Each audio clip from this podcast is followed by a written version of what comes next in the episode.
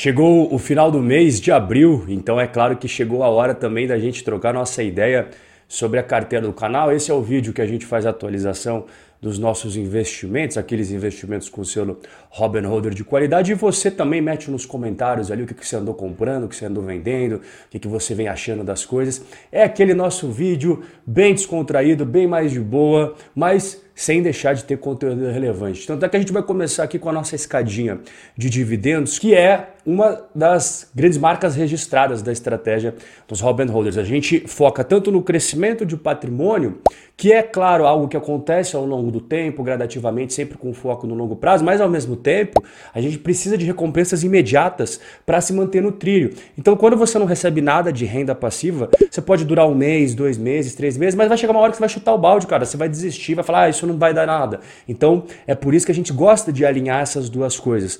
E aqui está a nossa escadinha da parte brasileira. A gente começa falando da parte dos investimentos do Brasil. Olha só que maravilha essa escadinha aqui, ó. Vem crescendo, vem crescendo, vem crescendo. No último mês de abril, a gente teve uma renda na parte do Brasil de R$ 1.302,56, que foi superior ao que a gente tinha recebido em março. 1.192,82. E cada mês que vai passando, ó, veja como tem aqui o crescimento ó, de um mês para o outro. E o que, que a gente faz com esses dividendos aí? A gente sempre junta ele com o aporte do mês, né, o dinheiro novo, digamos assim, para comprar mais investimentos que geram mais renda passiva e aí aquela bola de neve imparável que a gente adora. Dá uma olhada aqui, ó, como a bola de neve vem acontecendo. Ao longo de todo o ano passado, a gente teve R$ 2.703,50. Agora em 2023, o ano nem acabou, a gente já recebeu R$ 4.655,66. E com base no que esses investimentos que nós temos, eles pagam, eu faço uma projeção para os próximos 12 meses, quanto que a gente receberia de dividendos. Então o dividendo projetado para 12 meses, na carteira que a gente tem hoje, é 17 mil reais. Tá? É claro que aqui pode ser um pouquinho para mais, pode ser um pouquinho para menos, porque tem fundos imobiliários que diminuem um pouquinho, outros que acabam crescendo, mas é bom a gente ter uma projeção e essa é a nossa projeção os próximos 12 meses, 17 mil conto de renda passiva. Na parte americana é bem diferente, né? Por quê? Porque existem meses em que tem grandes pancadões de dividendos e outros é mais mirradinho. Então você está vendo na tela aqui, por exemplo, ó, abril é o mês mirradinho, foi só 300 reais. Quando a gente compara com março, março, olha, quase mil reais, 997,84. Então, quando a gente investe no exterior, os grandes meses de dividendos é março, junho, setembro e dezembro. Então, é normal, abril você viu que foi bem menos, maio também será, só que aí em junho é essas pancadonas aqui que você está vendo no gráfico. Ó. A carteira de investimentos nos Estados Unidos a gente começou em 2019 e lá atrás a gente não recebia quase nada de dividendos.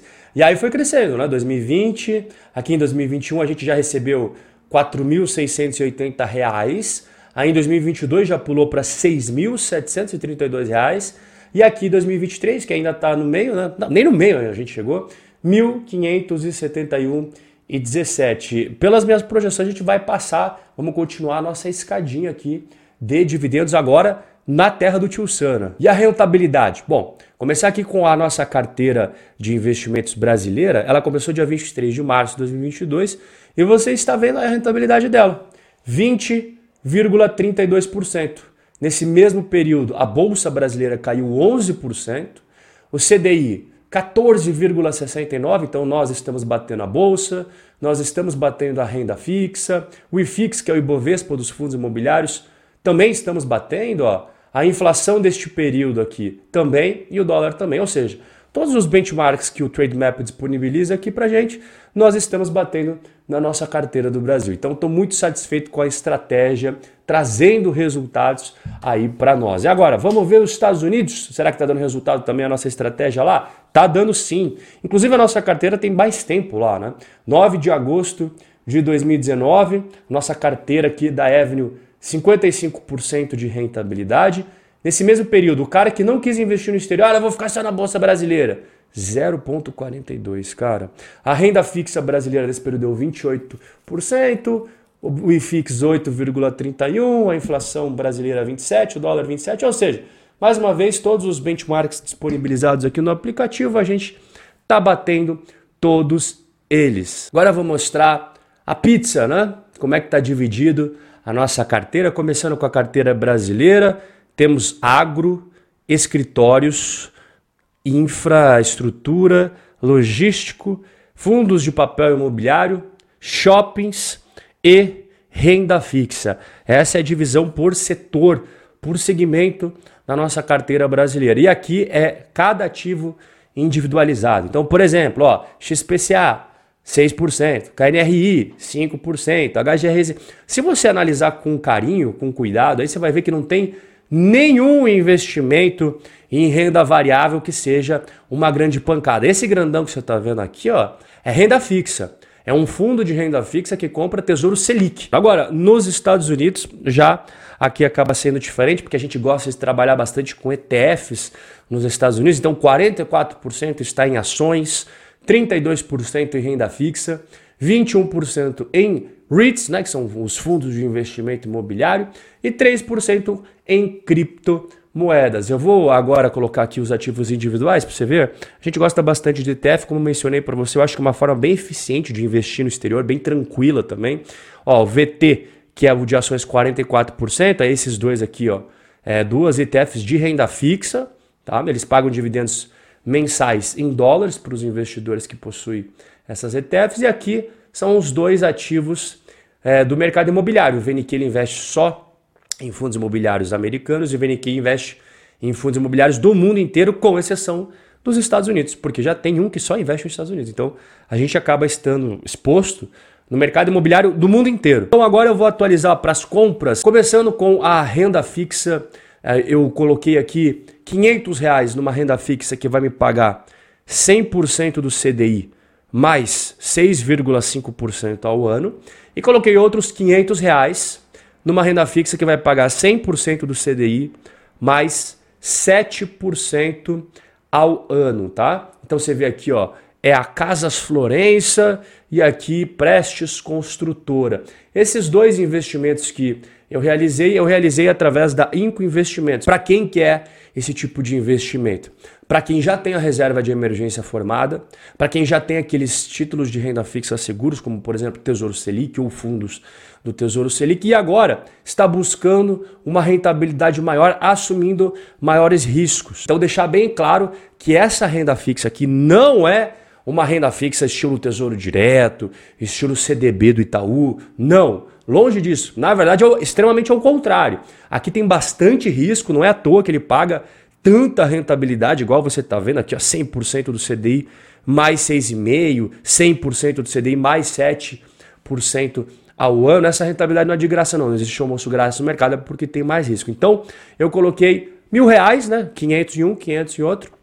É a parte pimentinha. E se você quiser também começar a investir nesse tipo de investimento, eu vou deixar aqui embaixo o primeiro link na descrição para você abrir a sua conta na Inco e você também começar a investir em ativos como esse. Para mesclar com essas pimentinhas que pagam bastante, eu coloquei aqui mais na nossa carteira renda fixa mais tranquila, mais seguro, que é o fundo da XP que investe um fundo Selic. Né? Então ele vai comprar títulos do Tesouro Selic, que não tem grandes segredos, né? Super seguro, super tranquilo, bastante liquidez e também uma rentabilidade muito boa.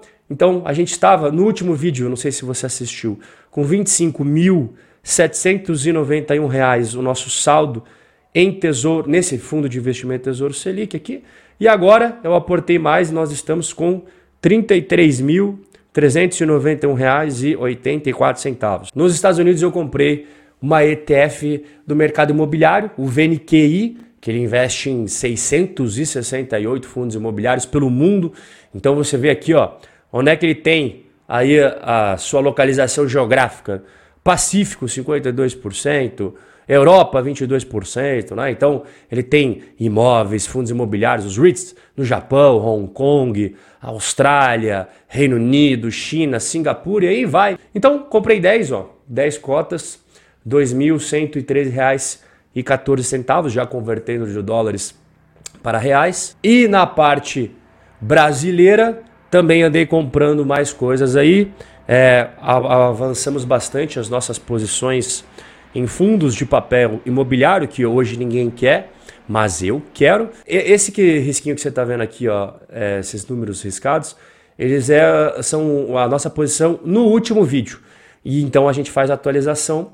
Se você vê que não mudou nada, é porque não teve aporte naquele fundo imobiliário, naquele investimento específico. Se está verdinho aqui, ó, porque aumentamos a posição, tá? Então aumentamos a posição em RDM, em Maxi Renda e também HCTR11. Também comprei Fiagros, então você vê aí mais um pouquinho de KNCA 11 para aumentar o nosso portfólio de Fiagros. Escritórios também comprei, comprei o KNR 11 e comprei o HGR 11.